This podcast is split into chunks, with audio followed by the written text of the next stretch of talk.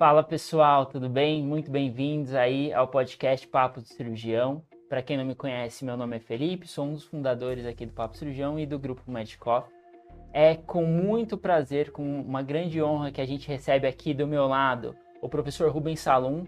Professor Rubens Salum, que é cirurgião, médico, cirurgião, cirurgião do aparelho digestivo, formado pelo Hospital das Clínicas da Faculdade de Medicina da USP. Professor livre docente, chefe do grupo de esôfago, lá também do Hospital das Clínicas.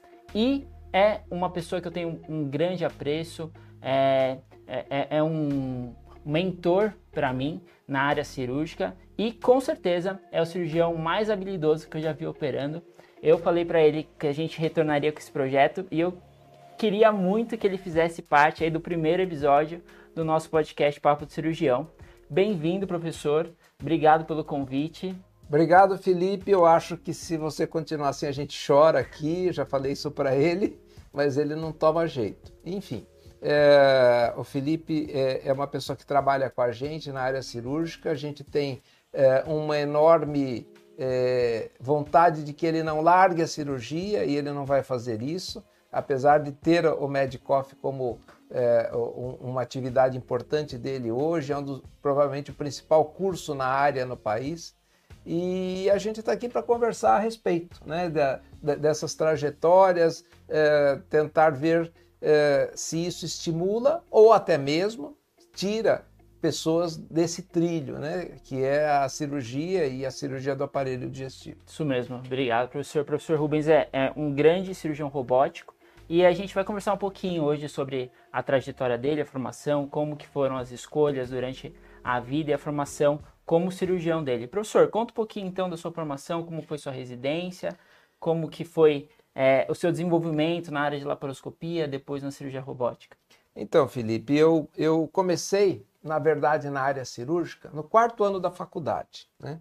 Eu comecei a fazer parte de, das, de turmas que eram o que equivalem hoje às ligas. Né? E não existiam as ligas de cirurgia eh, e, eh, haviam grupos cirúrgicos que agregavam os acadêmicos. Então eu comecei nessa fase no quarto ano no grupo do professor Pinotti, que era o chefe do primeiro do, do, grupo do esôfago do Hospital das Clínicas, onde a gente está hoje, e depois da, da cirurgia de aparelho digestivo.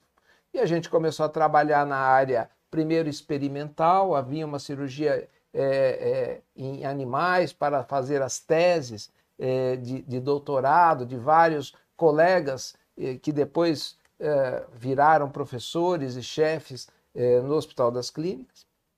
Depois a gente instrumentava a cirurgia para vários desses cirurgiões e assim começou meu primeiro contato com a cirurgia, que depois, obviamente, entusiasmou e a gente foi em busca de fazer a residência de cirurgia geral e depois de cirurgia do aparelho digestivo eh, na Faculdade de Medicina e no, e no Hospital das Clínicas da Universidade de São Paulo.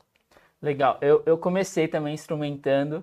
É, eu lembro de bons e péssimos momentos quando eu instrumentava. A gente apanhava bastante, né? É, mas não eu acho... tanto quanto eu apanhei, com certeza. Porque os tempos eram outros e as bordoadas eram mais fortes.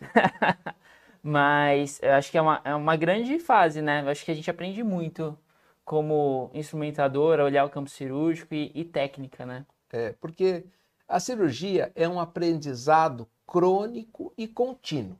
Né? Uhum. Você nunca pa para de aprender. É, e se você acha que você vai se formar e, e isso vai, é, é, estanque, eu vou, eu faço dois, quatro anos de residência e eu virei um cirurgião, está enganado, porque você vai ser um cirurgião mais completo muito tempo depois, né? É, e, e, nunca vai estar plenamente muito completo, quer dizer, sempre vai faltar alguma coisa, né? E, e talvez nesse contexto é, vale a pena é, você ter uma coisa na cabeça, não só como cirurgião, mas em todas as áreas, é de, de nunca ficar na zona de conforto, é de sempre buscar é, conhecimento novo. Né? É, eu estava falando antes para o Felipe que na minha época de residência eu aprendi cirurgia aberta né? e não existia laparoscopia, que hoje domina toda a cirurgia do aparelho digestivo. E muito menos a cirurgia robótica.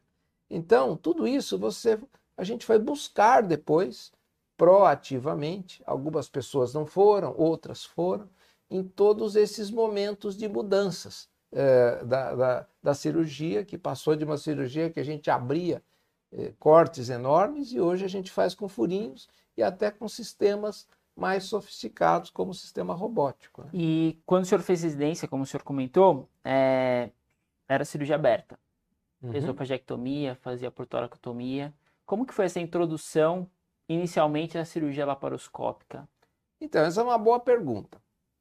A cirurgia, quando é, chegou a cirurgia laparoscópica, ela foi uma operação é, que chegou muito desacreditada. Né? As pessoas achavam como vai tirar uma vesícula por um quatro furinhos, né?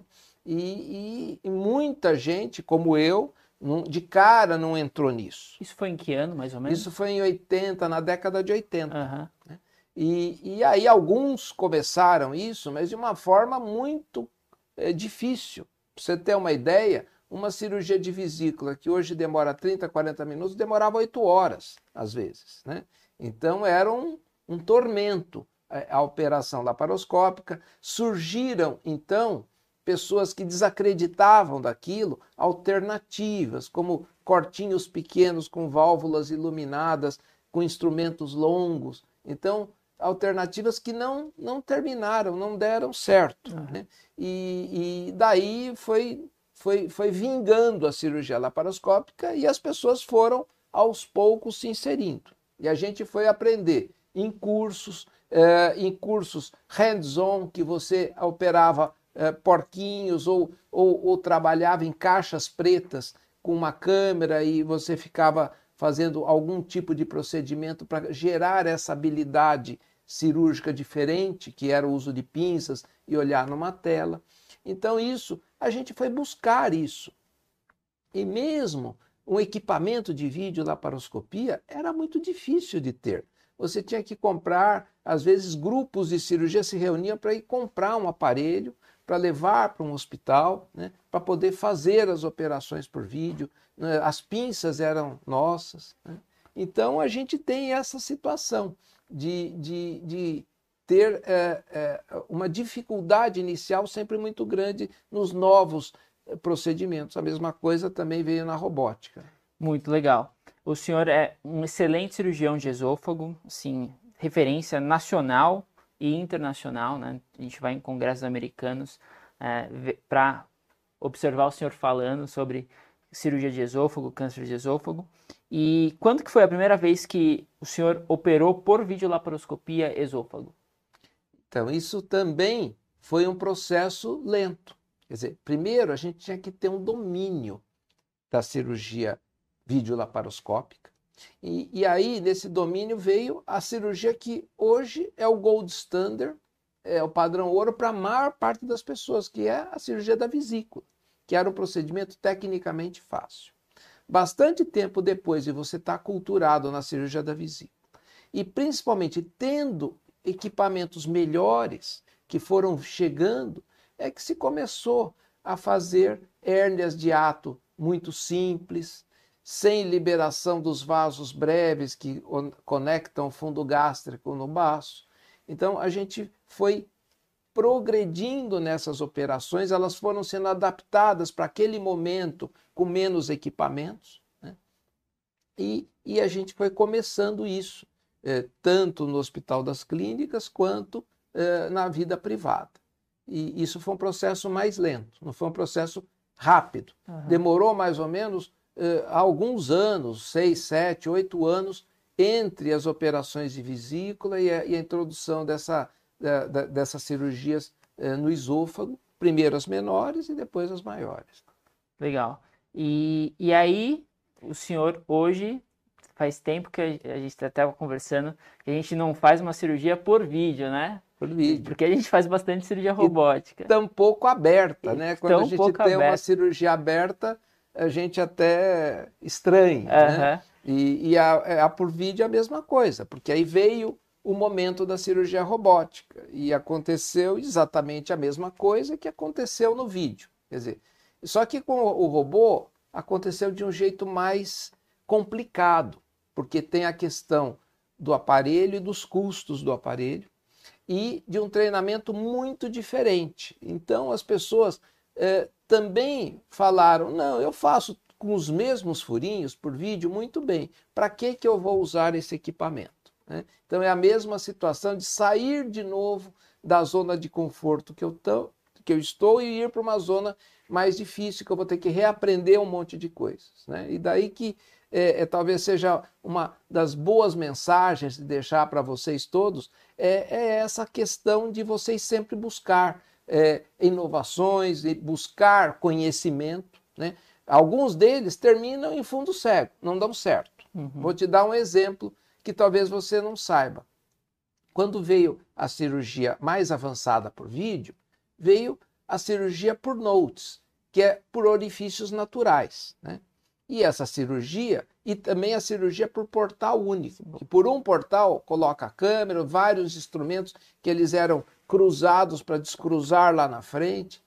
E, e, tudo isso não vingou muito. Né? Eu fui treinar notes na Alemanha, é, num, num, centro de treinamento perto de Hamburgo, em que a gente, com endoscópio, fazia um furo no estômago e ia fazer uma cirurgia do cólon por via endoscópica e depois fechava o furo do estômago. E é, isso em porcos. Né? Então, é, isso a gente foi treinar e foi em busca disso, mesmo já percebendo que isso não ia dar muito certo, mas que talvez fosse ter alguma aplicação. Então, você ficar inquieto e buscar novas alternativas e fazendo um julgamento crítico daquelas coisas. Né? Uma vez na sede da Olympus, né, é, que eu fui fazer um outro treinamento em Tóquio, em 2008, me perguntaram é, o que eu achava do single port, que eles estavam investindo muito dinheiro no single port. E tinham vários é, é, managers da, da, da Olympus naquela mesa, e eu falei: olha, se eu tivesse 100 mil dólares para investir, eu não aplicaria um centavo no single port. Eu acho que é um fundo cego. E foi. Uhum. Né? Não deu certo naquele, naquela oportunidade. E assim por diante. Quer dizer, é, muitas vezes você enxerga como cirurgião caminhos é, que, que não vão dar muito certo e caminhos que, que a coisa vai adiante. Eu, eu já entrei em algumas cirurgias single port. Vesícula até que foi razoável, assim, eu lembro mas tentei fazer uma colectomia direita, não, não era eu o cirurgião, né? Tava só ajudando por single port. Meu Deus, demorou mais de seis horas de cirurgia, tudo se batendo, ótica suja. É... E, e, e, você. Não compensa, né? Então, tem situações que você expõe o doente a mais risco. Uhum. É, e isso a gente tem que ter em mente. Quer dizer, eu uso equipamentos desde que a, a premissa de, de de segurança do procedimento e de dele ser melhor executado não seja corrompida. Né? E, e quando você corrompe essa premissa, você está expondo o doente a mais risco. Isso não vale a pena. Né? Então, vai ter sempre circunstância em que a gente tem que abrir o doente, como aconteceu recentemente. Uma cirurgia muito complicada tem que fazer aberta. E, e assim por diante. É, esta é melhor por vídeo. Tirar a vesícula é muito melhor por vídeo do que por robô. Então, tem algumas situações em que você vai ter esse julgamento crítico, mas você vai ter o arsenal disponível para você mais completo né, de opções. Né? E, e é, é, é justamente buscar, sair da zona de conforto e buscar melhorias na tua vida né, é que talvez seja a mensagem principal hoje. Muito legal. E acho que isso vai ao encontro para a gente falar um pouquinho do seu treinamento de cirurgia robótica porque o senhor foi um dos pioneiros em cirurgia robótica no Brasil. É, é uma das pessoas que mais operam robô hoje em dia, principalmente quando a gente fala em cirurgia de esôfago. E como que foi esse treinamento? Onde o senhor foi buscar essas alternativas de treinamento? Onde que foi? Como que foi? Como foram os o primeiros passo a passo, casos, né? passo a passo? Então, sempre, sempre tem, cada um tem um passo a passo diferente, né? Provavelmente é, outras pessoas que sentem aqui têm outras histórias para contar e outros passos, e você juntar tudo isso talvez seja, seja útil para a pessoa fazer o seu passo. É, o meu foi em 2009, é, eu fiz a certificação achando que eu ia fazer um cursinho e que aquilo ia me capacitar para sair operando por robótica. Eu fiz essa certificação na época existia ela no Hospital Sírio-Libanês, as outras eram fora do Brasil. E hoje nem tem mais né, lá.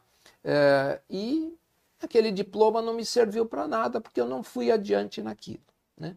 Foi só em 2014, 2013 para 2014, que houve um programa em outro hospital, na, na época foi no Hospital 9 de Julho, e que houve um programa de, de tutores eh, que vieram de fora né, e que a gente fez um grande treinamento antes é, é, em, em, em simuladores. E talvez o treinamento no simulador seja uma das boas dicas é, para a pessoa que está pensando em se iniciar na robótica. Ela exaustivamente, eu ficava domingo à tarde, sábado à tarde sentado o, a tarde inteira ou às vezes o dia inteiro no simulador fazendo repetidamente aqueles exercícios. Né? E isso talvez tenha é, acrescentado na, na questão fazer a robótica, porque você já pega aquelas habilidades novas, é, a mesma caixa preta do, do treinamento laparoscópico, só que um pouco mais refinada.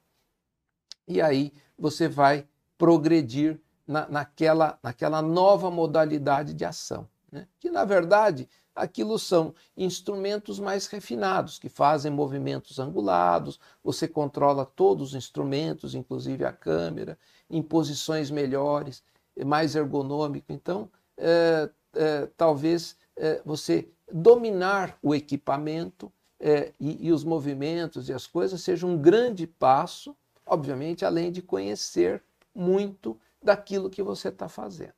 E aí, nesse contexto, tem uma coisa interessante. Hoje a medicina está muito fragmentada e a cirurgia também. Estão né? com especialidades cada vez mais restritas. Né? Uhum. E isso traz um grande benefício para a maior parte é, dos, dos, médicos e dos pacientes. É, você ter especialistas muito focados. Antes, a cirurgia do aparelho digestivo era uma parte da cirurgia geral e que hoje está bem consolidada como cirurgia do aparelho digestivo. E dentro da cirurgia do aparelho digestivo tem núcleos, esôfago, fígado, vias biliares e pâncreas, etc., coloproctologia, é, com as pessoas cada vez mais especializadas nesses núcleos. Né? Então, você ter uma área de atuação um pouco mais restrita, embora você possa fazer coisas é, de todo o campo do aparelho digestivo, possa ser uma boa coisa. Até para você se dedicar mais àquilo, você gerar mais conhecimento, você criar um núcleo mais forte de pessoas que trabalhem dentro daquilo, trabalhar em grupo é uma enorme vantagem. Né? No interior ainda se trabalha muito individualmente, mas você trabalhar em grupo gera muita vantagem. Né? Não gera competição, mas gera vantagens dessa agregação. Então são, são coisas que você vai naturalmente focando em áreas, trabalhando em grupos que fazem muito isso. E da onde que surgiu o seu interesse em esôfago? Então, o interesse em esôfago primeiro nasceu de que eu comecei a trabalhar num grupo de esôfago. Né? Eu comecei a trabalhar com o grupo do professor Pinotti, que fazia esôfago. Né? E era o professor Ivan, que depois virou Tcheconello, que virou titular da, da nosso departamento, hoje está aposentado lá. Outros colegas que também é, fizeram parte da cirurgia do esôfago no país, e você vai aprendendo isso no dia a dia, entrando em cirurgias, aprendendo a gostar disso. É, a gente, no quarto ano, operava cães é, numa tese do professor Wilson Polara, que era abrir o tórax do cão, é, tirar a mucosa do esôfago, fazer, provocar uma hérnia de ato para ver depois o aparecimento de esôfago de Barrett nesses cães. Né? Então, eram cirurgias delicadas em que a gente executava uh, muitos tempos dessas operações. Então, e assim por diante, autotransplante de intestino delgado para o pescoço e outros tantos em, em, em, cirurgia experimental. Então, isso foi alimentando essa vontade de trabalhar é, e foi, de uma certa forma, empurrando para um setor né, do, do esôfago, por exemplo. Que legal. E eu vou fazer uma pergunta que, na verdade, acho que até sei já a resposta, mas a, a cirurgia robótica, ela implementou várias vantagens em relação à laparoscopia e muito mais quando a gente compara a cirurgia convencional. E na experiência do senhor, principalmente para a cirurgia de esôfago, quais são as vantagens da robótica na sua visão? Pois é, na verdade, a robótica, ela, ela no começo, ela foi tratada como um mito por muitos cirurgiões, inclusive que praticavam, como só eu pratico isso e outros não podem, etc. Então, na verdade, o que é a robótica? É o equipamento melhor da cirurgia minimamente invasiva, onde você tem movimentos articulados lá dentro, não é uma pinça reta estanque, em posicionamentos às vezes mais elevados, a câmera em posicionamentos mais estáveis, em que você controla todos os movimentos da câmera, você não depende de um auxiliar, a câmera não está tão rebaixada quanto na cirurgia por vídeo, ela está em posição mais alta. As pinças todas, você tem controle de pelo menos três pinças lá dentro, com diferentes ângulos, com diferentes movimentos. Então, tudo isso é, com, com, dupla energia, ultra, energia ultrassônica, energia bipolar, energia monopolar, você pode usar vários tipos de energia para fazer uma cirurgia com mais requinte técnico. Você tem uma visão em 3D, com duas óticas paralelas, né? e no console você vê é, com visão 3D. Então, a soma de tudo isso te dá um conforto, além de você estar tá ergonomicamente sentado no console, te dá o conforto de você ver melhor, usar de forma minuciosa movimentos muito mais refinados e dissecar em espaços muito pequenos. E se tem um órgão que tem espaços muito pequenos, no tórax, no abdômen, na região do pescoço, é o esôfago. Uhum. Né? Então você, para tirar linfonodos em volta do esôfago, no câncer do esôfago, você trabalha entre a traqueia, a aorta e, e, muitas outras estruturas extremamente delicadas e que machucar uma delas é um problema enorme. Né? Então, é, isto traz a vantagem desses movimentos finos, delicados, com articulações que a cirurgia robótica traz. Muito legal. E ainda nesse sentido, eu estava lembrando aqui que eu instrumentei uma vez uma esofagectomia aberta, quando eu estava na graduação instrumental. Eu lembro essa cirurgia foi assim, nossa, um trauma para mim, porque era dar gás e, e joga gás e compressa, não sei o que, o paciente com tórax depois virou o paciente. E eu não vi o pós-operatório dos pacientes, a gente não acompanhava o pós-operatório, então nem sei como que foi a evolução. Mas eu queria que o senhor comentasse um pouquinho sobre essa evolução do paciente, da recuperação pós-operatória, mesmo o senhor que viveu a época da cirurgia aberta, principalmente para esofagectomia, que é conhecida como uma cirurgia mórbida, é uma cirurgia é, de alto porte, é, elevado conhecimento técnico, e, e o senhor viveu mesmo a, a época da cirurgia aberta, a época da cirurgia transietal e a época da cirurgia laparoscópica robótica. Como que foi essa evolução para o paciente, os benefícios, os benefícios dessa cirurgia então, para o paciente? Essa é uma boa pergunta. Quando eu dou aula de, de esofagectomia, eu faço um cenáriozinho, né? Eu mostro um diapositivo que mostra uh, o que aconteceu com 80 mil esofagectomias de um grande levantamento feito na década de 70. E, e nisso, a, a, a, a mortalidade desse grupo era 29%. Para a gente comparar, a mortalidade hoje dos grandes grupos está na faixa de meio a 2%. Né? É, a, a sobrevivência desses pacientes operados, de todos os pacientes operados por, em cinco anos, era de 4%. Uh, ah, hoje a gente indica melhor em casos mais selecionados, mas a sobrevivência é muito maior que essa. Uhum. Né? Dos casos avançados no nosso grupo é de mais de 40%. E dos casos menos avançados, mais de 90%. Então, isso tudo foi melhorando ao longo do tempo. Né? A cirurgia aberta era uma cirurgia que levava a muita resposta inflamatória, por conta de serrar costelas, murchar o pulmão, eh, prensar o pulmão, é, de secar no tórax. Para isso, o professor Pinotti, na, no final da década de 70, é, descreveu e aprimorou, na verdade, a via transiatal, que é tirar o esôfago por dentro, justamente para a gente não manipular tanto o tórax e não dar tanto problema. E isso levou a uma cirurgia que os pacientes toleravam mais.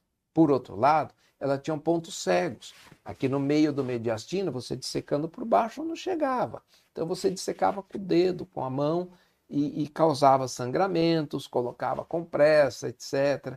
E não tirava linfonodo. Então, para o câncer, não era uma operação tão boa. Uhum. E isso gerava problemas.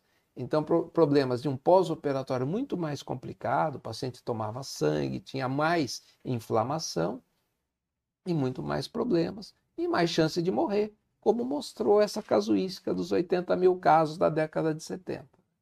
E hoje tudo isso melhorou muito. Mas foi um grande aprendizado, né? Quer dizer, em cada etapa você foi aprendendo o que não fazer e o que fazer para melhorar resultado da, da, execução do procedimento, melhorar resultado oncológico, tirando mais gânglio, e eh, não fazendo coisas que agravavam tanto a operação. É. Então, é uma evolução, na verdade, de, de muitos anos, de décadas. Com certeza. E a cirurgia robótica, ainda mais no tórax, a gente estava comentando outro dia, que a anatomia ficou tão padronizada né, com o paciente de decúbito ventral que a gente até talvez se confunda se virar. Se virar de frente, porque o paciente está de bruxo, você vê a horta em cima, a coluna, a horta e o esôfago para baixo, a, a via respiratória para baixo, você vê o doente lá dentro invertido mas a gente já acostumou tanto com isso que não sabe operar outra, em outra posição mais. Né? Com certeza. Professor, é... falando mais um pouquinho sobre a aprendizagem em cirurgia, a gente sempre comenta, e até tem uma história bem, bem legal, o senhor que o senhor fala que quando o senhor virou assistente, né, acabou a residência, virou assistente é, do, do grupo de esôfago, o senhor tinha feito um mega esôfago e foi lá ensinar.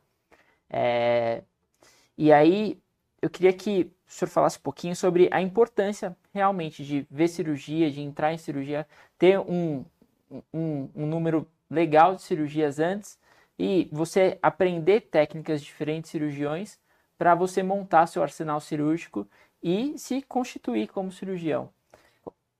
É, isso, isso é uma questão muito interessante, né? Eu, eu tento explicar para os residentes, né, que mais importante do que você operar 30 vezes aquela operação do mesmo jeito, é você operar um número muito menor e ver diferentes cirurgiões bons naquela área operarem e, obviamente, assimilar aquilo que você está vendo.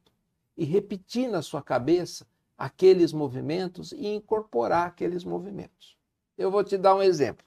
Eu operei com, com pessoas que são ícones da cirurgia da minha época e até hoje muito conhecidos, como o professor Pinotti, professor Angelita Gama, professor Marcel Machado e outros tantos, professor Ivan Tcheconello e tantos outros que depois vieram no bojo, no esteio dessas, desses cirurgiões. De cada um, eu talvez tenha fixado um jeito de operar. Por exemplo, o professor Pinotti tinha um, uma tesoura de ponta-romba que dissecava muito claramente os planos dos tecidos a mesma coisa que a gente hoje faz muito melhor na robótica com as pinças, na dissecção do plano mais detalhado. Né? A professora Angelita tinha um, um detalhe de dissecção com bisturi elétrico muito peculiar dela, que a gente também usa hoje em muitas etapas da cirurgia por vídeo ou por via robótica. O professor Marcelo tinha dissecção com mixter muito clara. Então você vai incorporando essas distintas formas de operar, né? e você cria uma, uma forma sua. Né? E, e, e você repete isso na sua cabeça é, muito, é, no sentido de você fixar aquilo.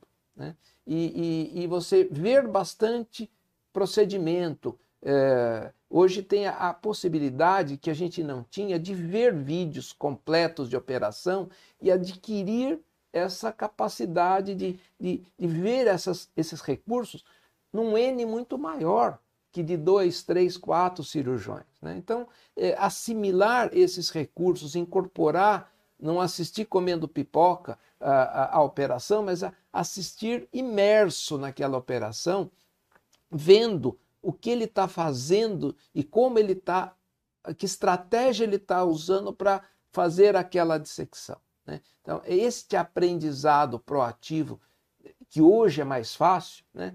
Talvez a Medicoff em, em breve traga é, essas coisas, né? tragam esses recursos é, de, de, de, aprendizado mais fáceis ainda, né? com vídeos, é, etc., do que você tem que ver para executar o procedimento. É, isso faz uma enorme diferença. Então, é, eu, eu, sempre dou esse exemplo, né? Eu, eu, eu, eu tinha operado como residente um caso, mas eu tinha visto um monte, uma, uma, um número muito grande deles. Eu sabia, tecnicamente, todos os passos e tudo que podia dar de variação naquela operação. Uhum. De forma que eu sabia ensinar tudo que é, acontece de bom numa operação e sabia corrigir os problemas que acontecem de ruim na, naquela operação. Muito legal. Eu acho que isso fala muito a favor também do treinamento cirúrgico, o quanto simular e observar é importante, né? Muito relacionado também até com o treinamento de pilotos de avião, que eles simulam, é. tem uma, um, um, número de horas antes é. que ele vai para a prática. Isso é muito interessante, né? Tem um, uma, um, um, um, negócio que talvez uma sugestão de vocês lerem que é, é, é o mental training, né? Uhum. Que é uma coisa cada vez mais em voga é, que nasceu até de um pouso forçado no Rio Hudson é, de um avião e que o piloto repetiu exaustivamente aquela, aquele cenário e, e que daria errado mil vezes e uma vez deu certo e ele repetiu tanto na cabeça que ele conseguiu pousar no Rio Hudson.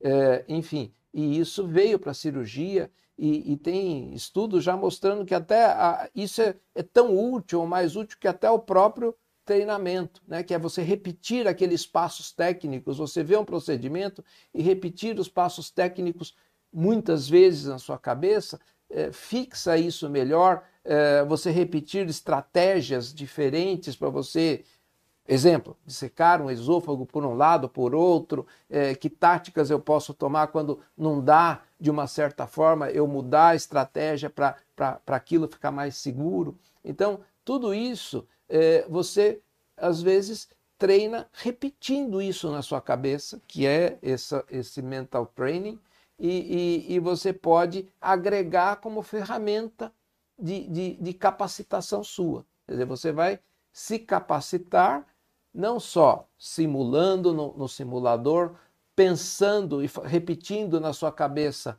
várias vezes esse procedimento, entrando em campo cirúrgico, assistindo uma infinidade de operações, você vai criar hoje um pool grande de treinamento. Então, é aquela coisa que eu fiz é, 40 colecistectomias ou eu fiz 10, às vezes a pessoa que fez 10 é, aprendeu muito mais do que, as, do que a que repetiu o mesmo erro 40 vezes. Né? Uhum. Né? Então, é, eu acho que é, é, é, ir fazendo uma análise crítica do, do, do que você vai fazer e, e, e, não perdendo as oportunidades de você agregar novas estratégias, táticas cirúrgicas, quer com vídeos, quer com, com, com é, treinamento em, em, em simulação. É, tudo isso faz parte hoje da, da cirurgia, de você se capacitar.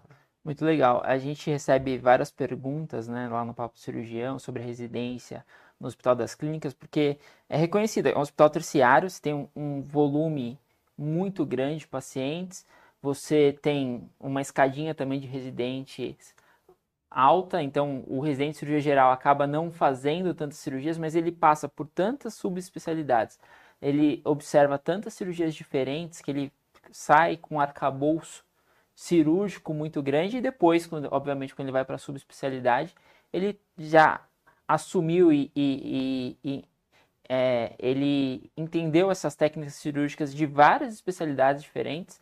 É, passou por vários problemas, então a gente, eu lembro que a gente passa na vascular, a gente vê lesão de aorta, você pega anatomia torácica, às vezes faz toractomia porque o paciente está com aneurisma roto, e enfim, você vai, vai aprendendo com diferentes especialidades e você vai se formando um melhor cirurgião, muito diferente de você operar sem apendicites, né? Sem vesículas. Isso aí, às vezes, você isso daí não, não tem uma diferença tão grande quanto você ter passado por várias vários problemas vários cirúrgicos, momentos, né? vários momentos. É verdade. Porque você muitas vezes, num sangramento ativo de, em qualquer área, você vai usar aquela estratégia ou, ou, ou duas, três estratégias diferentes, você tem ela na sua cabeça para controlar aquele sangramento na pelvis, uma que foi usada no tórax uhum. e assim por diante.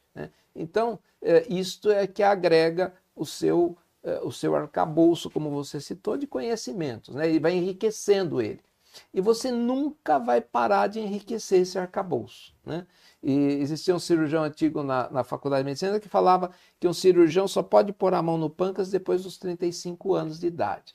É, isso hoje talvez tenha mudado um pouco, né, por conta dessa oferta maior de conhecimento, de visão da operação, de tudo isso, mas o que ele quis transmitir com isso é exatamente que você conseguiu, aos 35 anos, agregar um arcabouço, pelo menos naquela época, de conhecimentos de, de táticas, estratégias cirúrgicas, para você fazer aquela operação mais delicada com menos risco uhum. né, para o paciente. E, e, e, é isso que você tem que agregar. E, e, a boa ou má notícia né, é que isso você vai fazer a vida toda. Né? A hora que você parar de fazer isso, de agregar conhecimento, de ver coisas novas, é, você vai se aposentar. Então, é, não faça isso tão precocemente. Vá atrás em congressos, em vídeos e, e, e, e busque conhecimento e novos, novos conhecimentos, porque não dá para ficar muito parado. E, a, e essa velocidade de, de, crescimento do conhecimento humano é, é explosiva. Né? Então, provavelmente, a gente está se desatualizando num tempo muito menor. Então, acho que a gente tem que manter a busca ativa. Com certeza. Acho muito legal o papo, professor. Muito obrigado mesmo por ter aceitado vir até aqui, inaugurar novamente aqui o Papo de Cirurgião. É, eu gostaria de agradecer em nome aqui de toda a equipe e também gostaria de te dar a oportunidade de falar aí o seu, é, seu discurso final, seu resumo para o pessoal, dar um recado final para a galera que está assistindo.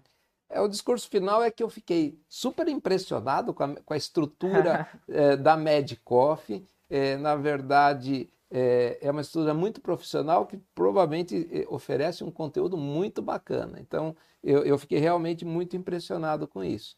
É, é, fico muito contente do Felipe estar nesse curso, nessa, nessa trajetória, e, e, tenho certeza que acho que a gente vai catar um pedaço dele para a área cirúrgica, mantê-lo aqui na área cirúrgica. E eu acho que a, a, a, mensagem é essa: não parar de busca de conhecimento. Vocês estão buscando conhecimento para um objetivo, entrar na residência. Mas daí em diante é uma busca incansável de conhecimento é, é, não parem essa busca, isso não vai terminar nunca. É, essa é a boa notícia ou má notícia. Muito obrigado. Obrigado a todos e até o próximo episódio, hein, pessoal? Então, não deixa de deixar o like aí, seguir a gente e vamos com tudo. Obrigado, professor. Obrigado a você.